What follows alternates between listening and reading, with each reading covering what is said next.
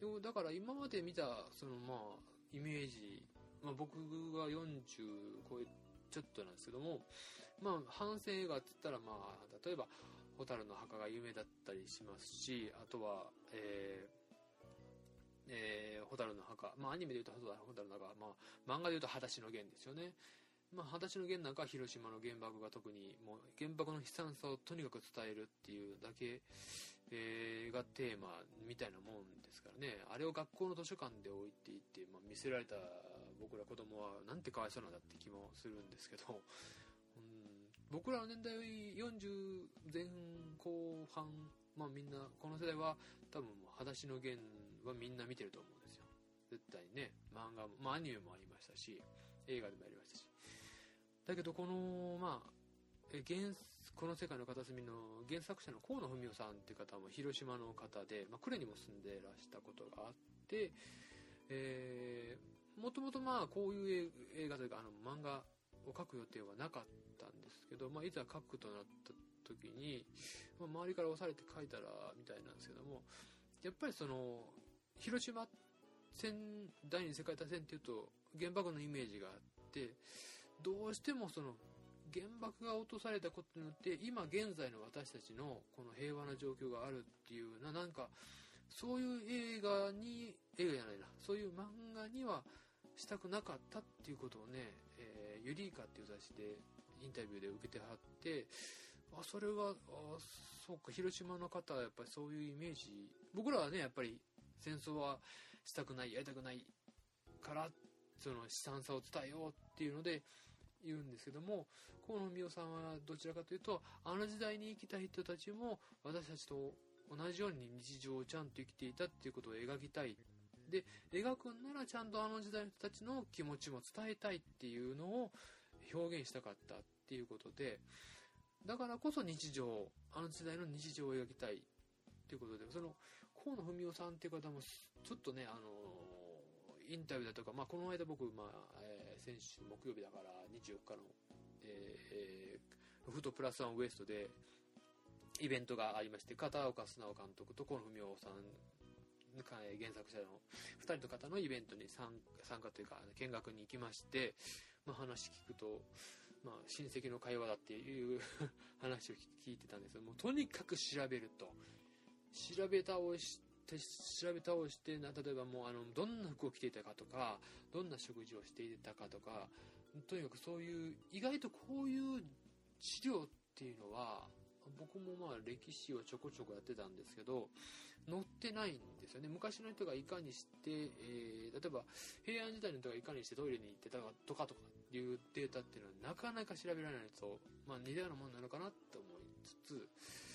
あのそういう何を着てたかとかいうのを調べるのは結構大変らしくてでその調べていくうちに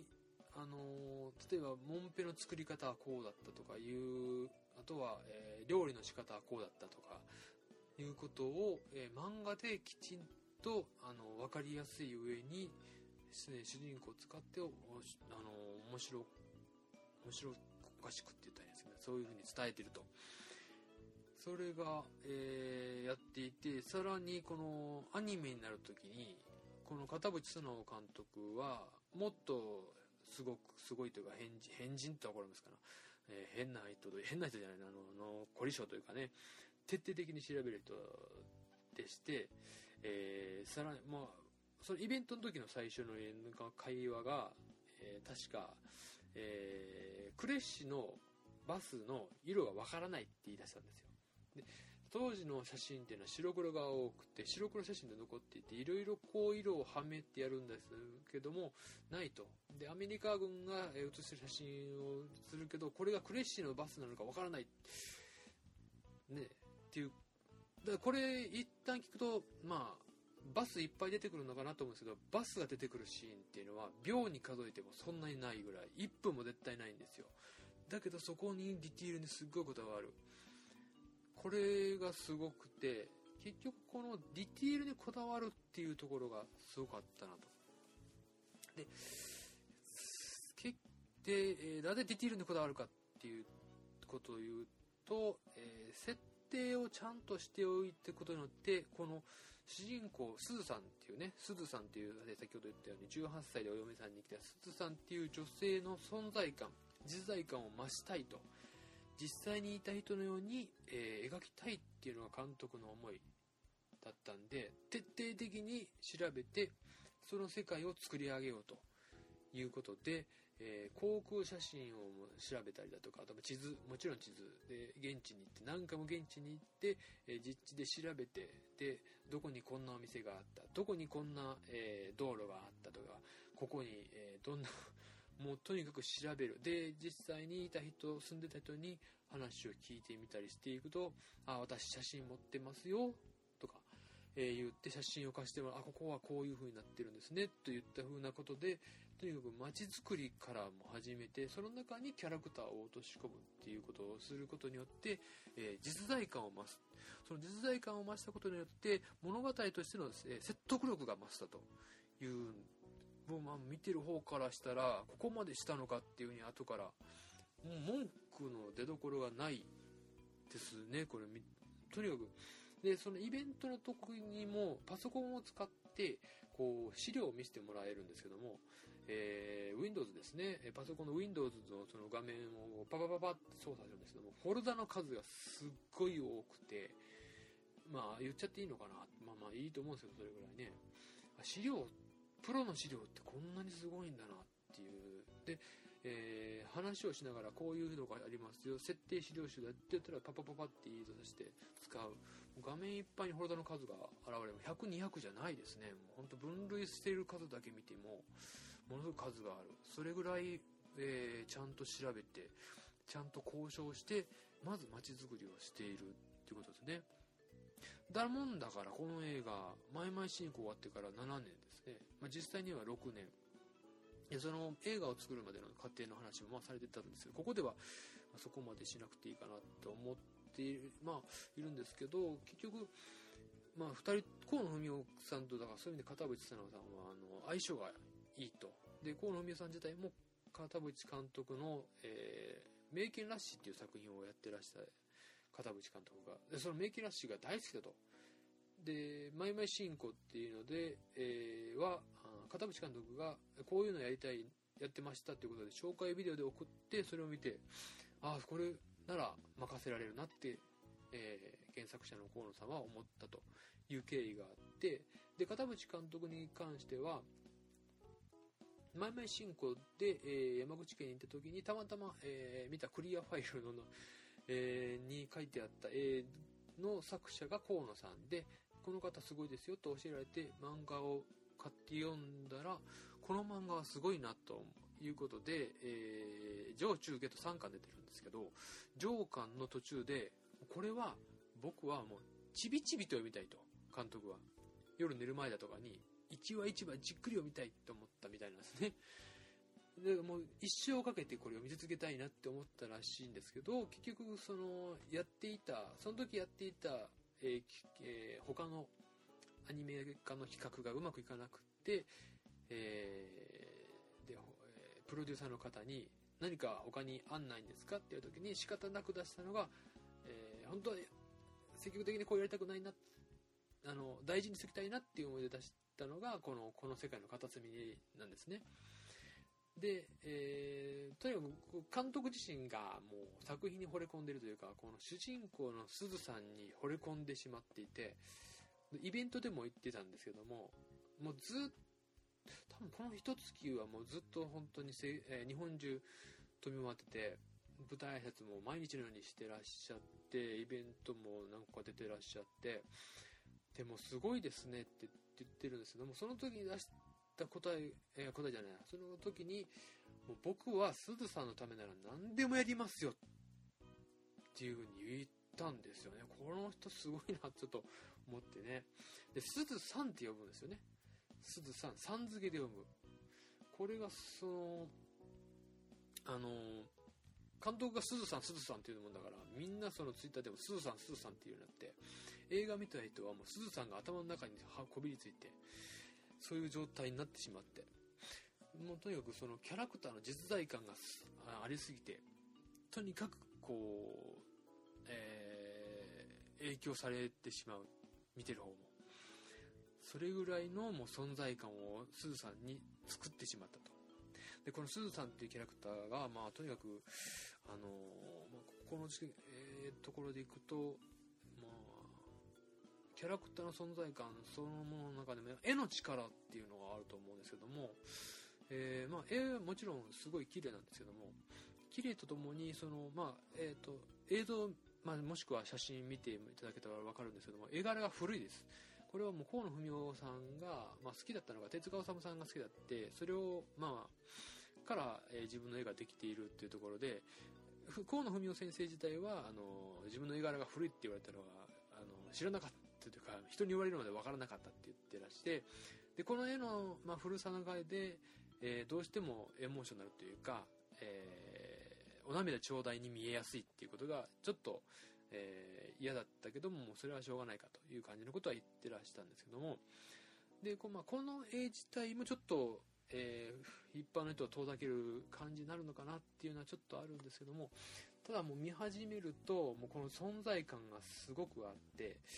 でなおかつ、えーえーえー、絵の力ですね、えー、絵の力が、えー、存分に生かされているなというのが、えー、ありまして、でもちろん絵がうまいとかそういうロボもあるんですけどもこのスーさんっていう、えー、キャラクターがですね、えー、絵を描くのが好きっていう設定で、まあ、これ河野文雄先生が踏襲されてるのかなと投影されてるのかな、まあ、本人は否定されていましたけど多分まあほくろの位置もねこの唇の左の下にほくろがあるんですけども、えー、河野文雄先生もそこにほくろがあるんですよで本人はたまたまだって言ってるんですけども多分それは照れ隠しだと僕は思うんですけどね。で、えー、絵の力。で、これはつまり、絵を描くっていうキャラクターにしたことによって、まあ、この現実をうまくこう乗り切らせるっていうか、あったことをこう想像する力に変えてる。まあ、幼少期の話がポンポンポンで最初にあるんですけども、そこもあの絵に彼女の描く絵によって面白おかしく描かれたりだとかあとまあ絵を使ってこうあのそれこそ世界を見える世界を変えるっていうんですかねうんこのその表現の仕方が僕すごい好きでしたこれはあの多分見た方は皆さんそう言われると思うんですけどね。でそのでそのそう絵を描く想像するっていう力が、えー、時折かなり、えー、話のキーになっていてそこがこううまく重なってえー、話として、え、見やすくなってたとかあの話を膨らませたりだとかしていくんですね。ですんでその彼女のその手の動き右手ですね。彼女の描き出す右手この右手がですね、えー、重要でこの右手が描き出す世界と彼女のその想像力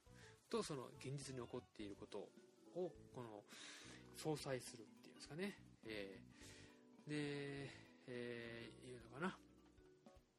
まあ、そういうところのその絵の力っていうのを僕はすごい感じたな。であと、まあ、劇場で見るっていうふうに、まあ、無理やり無理っていうかね、まあ、先ほども言いましたけど音音ですよね。えー、そうそうあのね反戦映画というか広島と第二次世界大戦で物語としては、えー、広島で第二次世界大戦というともう昭和20年8月6日この日がキーワードになってくる絶対になってしまいますよね。それに対してこう、えー、最初の日付が出てくるんですけども最初は昭和8年だったかな昭和って出ないんですけども8年で出るんですよね確かねでその子供の時のエピソードがあって、えー、実際18歳だから18年。で、えー、18年何月っていうふうに表示されます。ということは昭和20年8月6日に向けて話は進んでいく。ということは日本人ならば誰でもか知っているもちろん原爆が落ちた日。で舞台は広島と呉。でいうことになってくるとこれはもうあのタイムリミットですよね。タイムリミットがある映画になってしまう。カウントダウンが進んでいく映画なんですね。で先ほど言った日常がちゃんと描かれるっていうことをね服を作ったりだとか、え例えばもう料理を作ったりだとかいうところのシーンで、えー、見ていく。そこが面白おかしく描かれれば描かれて日常が描かれれば描かれるほど8月6日に進んでいく。その8月6日に近づくにつれ僕たちが思うことはあれこれ大丈夫なのかなっていう少し一末の不安も覚えていく。で実際話自体も、えー先えー、クレの方が、えー彼女がクレの方に、えー嫁いでるんでクレが舞台途中からほぼ舞台なんですけどもクレの方でやはりクレはあの軍港がありますんで軍艦があるんで、えー攻撃対象になるというところで彼女自身にもそういう風な、えー空襲警報が空襲が実際に起こる。というところがあるんですね。でその時にまあ突然ですね。それまではどちらかというと音楽の使われ方も優しい音楽だったりとか、えーまあね隣組の歌があったり隣組の歌って知ってますかね。トントン隣の隣組って言ったかないう歌が使われたりするんですけどその使われ方が突然こうアメリカ軍が攻めてくるその音がやっぱりすごく心に響くんですよね。音の使われ方がそうい。だからこれ音がいいところでさらに見るともっといいのかなで実際にその僕が劇場に見てもらうにはどうしたらいいかなっていうのでツイッターパッとすると音音を聞いてほしいですよねっていう返事をもらったこともありますし実際ツイッターでもそのように音を強調されてる方っていうのはものすごい多い。で監督自身もさっき言いましたように劇場でないと聞こえない音があるってまで言われてるんでだからこそ劇場に足を運んでほしいと。ビデオで見てる場合じゃビデオ待ってる場合じゃないよと。いうところで音ちょっと音に関してはね表現伝えづらいなっていうのがあって。音楽をやってるコトリンゴさんっていう方が音楽やってる。これ「マイマイ新子」でエンディングを歌ってらした方なんですけどもこの方が作る音楽も優しいような音楽が多くてねすごくいいですサントラ欲しいです。サントラ売ってないです。アマゾンで1ヶ月2ヶ月待ちになってます。どうにかしてください。という感じなんですけどね。でえーそうですね。音の部分はそのぐらいで。だからさっき言ったようにね物語としては本当に、えーカウントダウンものを包んでいくっていうことになっていくんであのそういうところで、じゃあその後どうなっていくかっていう物語ですよね。で普通に反戦映画で言っちゃうとそのあかわいそうな人たちだなって思ってあああの時日本っていうのは悪いことしたんだなって思うって終わりだと思うんですよね反省がね。それで戦争しないとみたいな気持ちにさせちゃうど少年エッチなんかそんな話なんだどみたいな感じのことだと思うんですけどもこの作品僕がすごく好きなのはその後にきちんと生きる意味をつなげてくれるんですよね。でその後の、えー流れまあもちろん言いませんですけども最後にその主人公はえ感情の発露がまあいろいろあるんですけども最終的にあの生きていくっていうことをね、えーこう捉まえていくなあ難しいな言い方がねとにかくね僕が見終わった後に思ったのは明日頑張って生きていこうって思えたんですよ。その映画を見て。でまあこのまあツイッターの話で何でも申し訳ないです。結構そういう方もいっぱいいらっしゃって。うん。で結構そのあのまあ監督じゃないあの原作者の方は私はキャラクターには厳しいですよみたいなことも言ってらっしゃるんで結構この展開についていくの大変なこともありますしで最後の最後に、えー僕はまあある最後に最後でも感情の発露がわって出てしまったんです。もうちょっとうまく説明できないこういう感じですよ。だからこういう感じになるんですよ。うんだからね本当に見てほしいなってなっちゃうなってしまいますね。ダメだな。今日はな。今日は特にダメだ。長々と喋ってるだけだ。ね。でも本当これが本音ですよ。これが本音ですね。ですんで。まああとあそうですね。あといと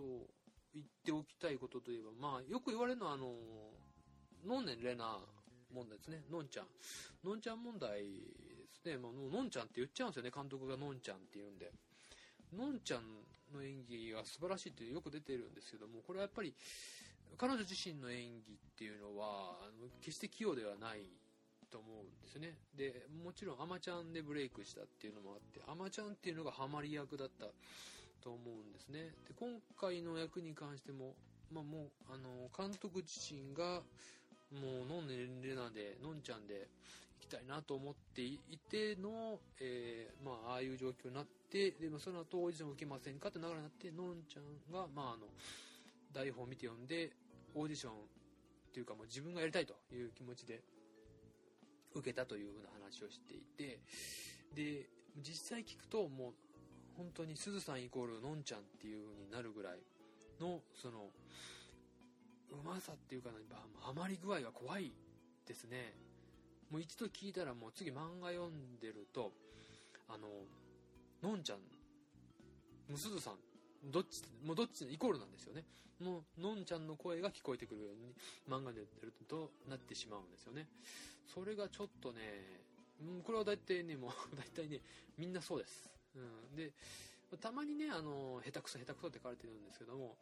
まあ、下手くそな部分もあるとは僕も思うんですけどそれはもうどうでもよくなるぐらいハマってしまってるのが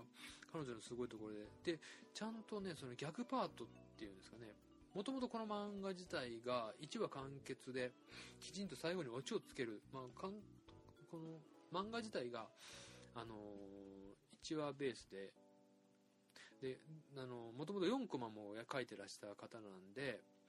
でオチをつけるんですよね。どんなにいい話をしてても最後に。そのオチに対してこうちゃんとその老年でののんちゃんがあの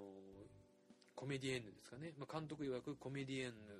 としての役割を果たしているというところで、まあ、すごいなと。であとまあこれはえー、っともうのんちゃんはまあね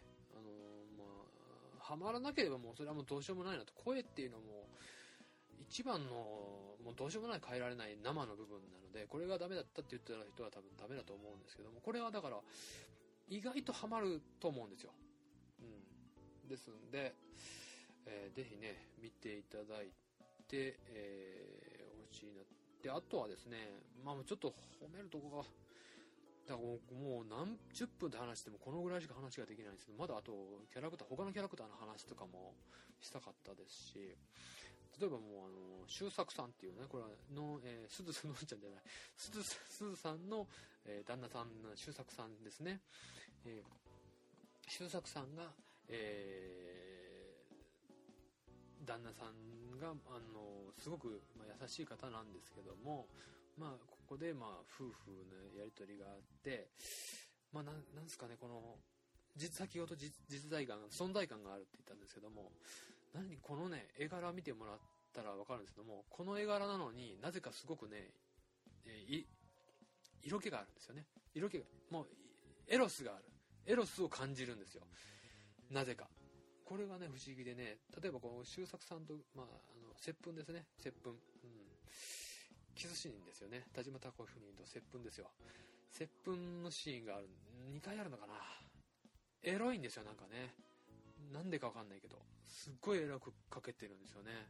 うん。子供に見せていいのかなって思っちゃうぐらい、まあそんなにエロい展開にはならないんですけども、その接吻自体はちょっと生めかしく見えるんですよ。だからそれがね、なんか生命力に溢れてる描き方をちゃんとしてるからかなっていうね。あとまあ、えー、一つ一つのキャラクターでいきたいんですけどもうんと義理の姉の周作さんのお姉さんですねこの人がすごく朝ドラの意地悪ババアみたいな感じのあのいじめるキャラクター朝ドラね。いじめるキャラクターっているいるね大体ね言いますよね。あれいう感じでこう すずさんをこうねちょこちょこちょこちょこいじめるんですよね。でその娘さんはるみがですね。これ、はるみがまたね、あの、すずさんには慣れ、こう、親しく、こうね、慣れててね、この感じが良かったりね、もうね、この感じ良かったりとか、そういう感じしか言えないですよ。えー、まあ、何しかね、もういろいろ話してきたけど、見てほしいっていうところに持っていくのが難しい。ああとですね、これあの、僕の、あまああの、結論なんですけども、まあある一定の人に言いたいんですけども、デートムービーですよ。この映画。デートムービーで。明らかに見た人の中で、ああもうあの結婚したくなる映画って言ってる人がいるんですよね。結婚したくなる映画。で、えー、監督自身もそれに対してツイートであの目指しているところは配偶者を持ちたくなる映画やったかな。っていう表現をしてたんですよ。確かにその周作さんとすずさんのやり取りを見てるとああいいなって思う部分があるんでこれはちょっとね見どころ。でね僕自身もまあ1回目2回目3回目と見ていくうちにカップルが明らかにカップルですよね。あの、えー、カップル、えー、ペアですよね。増えてるんですよね確実に。で劇場に行くとねあのまああの僕は一人で毎回行ってるんでまあ、あちらさんはどう思ってるのかなってちょっとね、思ったりはしますよ。あ、男一人で寂しいんだな、みたいな感じのね。ね、もうこれ多分二人で行くと、すごくね、あの優越感持てるんじゃないですか？あの、いや、そこはいらないのかな。あの、一人で見に行っている人に対して優越感持てるとかどうでもいいんですけど、だ見た後にあ映画の感想を言い合えるっていうこともあるし、まあ、周作さんとスーさんのそのやり取りはですね、もちろん喧嘩もしますよ。いろいろありますよ。でね、戦時中のことですから、いろいろありますし、あの、あるね、その周作さんとスーさんの間にある男が入ってきたりで、まあ、微妙に三角関係だったりするとこもあるわけですよ。そういうところもね、えー、楽しいね、見ながらいけるなと。これはデートムービーなんだなと、えー、思いますね。あ、言いたいこと言えてるのかなってまだまだ足りないんですよね。これだけ言っても。結局、まあ、僕が一番、まあ、これ最後にしようかなと思うんですけども、一番僕がこの映画で、やっぱり、すごかったっていう部分で言いたいのは、あの、やっぱりその、まあ、監督も言ってるんですけども、地続き感ですよね。この今生きている、現代生きている世界と、その、覚醒、えー、していないその昭和20年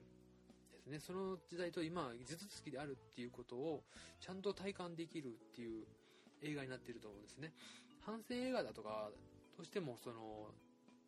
第二次世界大戦の中特に広島、まあ、カタカナの広島ですよねよく言われるのは。を描くっていうことになるとどうしても、まあ、被害者だとかあのかわいそうな人たちだっていう捉え方をするんですけどもあの原作者の河野文夫さんもそれをしたくなかったっていうことで、えー、もちろんあの時代に生きた人たちを生々しく描きたいっていうところをそれはあの河野文夫さんも書いてらしてだからあの戦あのなんですかね水平さんがかっこいいだとかあのそういうねことをね取り入れたりとかね、まあ、実際のその舞台になっているところをきちんと描いているっていうことで、えーなんていうんですかね、その、僕ら育ってきた世代って言っていいんだと思うんですけども、とにかく反省しろ、とにかく戦争を反省しろっていう形の映画になると、どうしても第二次世界大戦中の人たちはかわいそうな人たちだっていうふうに作られてしまうっていうところに今回そのいやあの人たちも人間らしく生きてたんだっていうその日常をきちんと生きていた食べている泣いている、笑っている、特に笑っているってところですね。うん。笑っているっていうところの部分が、あの、きちんと描かれている。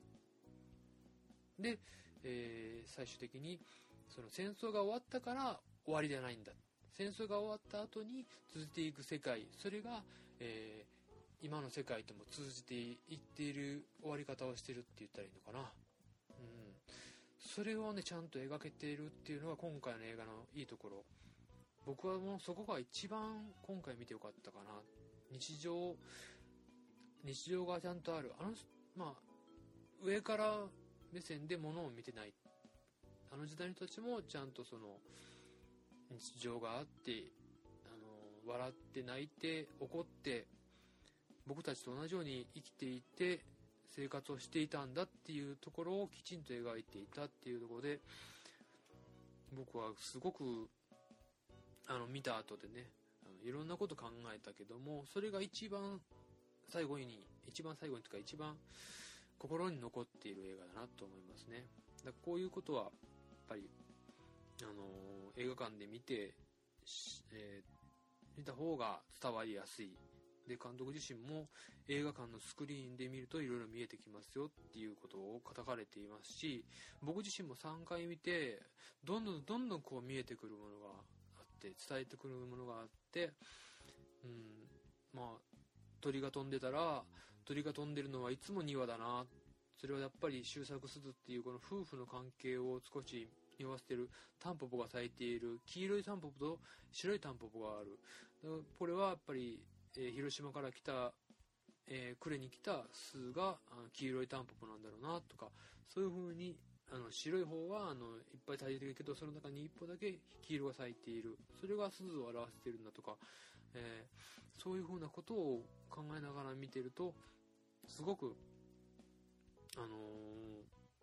ー、よくできてるなというかねよく考えられてちゃんと真摯に向き合って作られてるなっていう風に思いましたね。はい。ちょっと、まあまあまあ、ほんとね、みんなこんな気持ち出てると思うんですよ。えー、東京ミルク放送局でもね、もう2人とも見ていてね、ちゃんまつ2016さんと、新庄、新庄さんのね、新庄ゆきさんですね、新庄ゆきさんも見ていてね、2人ともあの、あの、まだ、新庄さんで僕と同じ意見だったんでね、これもすごく嬉しかったですよ。ここで言わせてもらってください。だからね、うん、で、大体皆さんね、どう表現していいかわからないっていう方もね、多いんですけど、僕はまあ僕のアニメちょっとね、長くなってしまって、本当はね、30分ぐらいで終わると思ったんですけども、まあ1時間近くなってしまいましたけどね。まあぜひ映画館で映画を見てもらいたいなというところで、特にね、まあ、これから公開関数増えていくと思います。あのー、今60巻、80巻まで来たのかな ?80 巻。でも、えトータルで120巻までは、え増えてると。で、年末年始も、え、まあ、やるとこもありますし、塚口三三劇場では、え、3週間、年末から年始にかけてやるという情報は流れてました。ですんで、え、まあ、もし迷ってるならもう見に行ってほしいですね。見に行ってください。えー、ですんで、どんな風に思ったかっていうの、なんかあったらツイッターでね、一言パッて、この世界の片隅にって言ってね、ええー、タグをつけてほしいですね。だからこの世界の、そうそう、僕、あのね、これ、これ言いたかったんだけど、この世界の片隅に丸じゃないんですよ。この世界の片隅に、まあ、ほにゃほにゃほにゃほにゃ、ほにゃほにゃなんですよ。この世界の片隅にほにゃほにゃなんですよ。ね、それが何なのかを、確かめてほしい、確かめてほしいですね。なまっちゃったな。あと、広島弁がね、ひどいとかね、なんかね、分かりづらいっていうのは、もうそんなニュアンスで分かりますから、広島弁はね。さえん、さえん、さえんっていうのさえないっていう分かる、分かるでしょ、それはね。さえんっていうのはね。あの、ソスソスソスっていう、最初にソスソスソスってって、これは手をこう、こすり合わせた時の、えー、効果音です。ソスソスソス。もうね、僕漫画見てから見ちゃったからね、えー、漫画見ずに映画見てほしいです、これ。もう絶対その方が面白いと思いますわ。うん、ますわ。って言ってね。えー、打足がちょっと長くなってしまいました。はい、えー、11月28日、現在ですけども、えー、これからね、年末にかけてロングラン続くと思いますけども、これを機会にぜひ見てほしいと思ってます。えー、もし迷ってるなら絶対に見てほしいですし、えー、先ほど、まあ、ツイッターでね、上げてもらってほしいです。僕はまあ、えー、12月4日はとりあえず、あのー、京都桂川、イオン一周には京都桂川に見に行きます。えー、舞台挨拶がありますんで、それまたチェックしに、チェックしに行ってきます。はい。ですね。えー、まだね、言いたいこといっぱいありますあのシーンが好きだとかね、アリア、アリア顔が好き。アリア顔が好き。これ見た人しかわからない。アリア顔が好きなんですよね。ね、えー、アリア顔が好きっていうのと、し、えー、しみじみニヤニヤしとるんじゃっていうのもね、好きですね。はい。終わらないね。これで語り出したら。はい。言える限りのことは言ったと思う。まあ、でもまだまだ言いたい。はい。えー、まあ、もしね、えー、ネタバレを許されるなら、またやってみたいなと思っていますんで、えー、もしよろしければ、えー、私のツイッターに絡んでください。えー、うっとしかったらもうあの、ブロックしちゃってください。はい。では、えー、っと、皆さんの健康と繁栄を 祝いまして、えー、ここら辺で終わらせていただきます。バイなら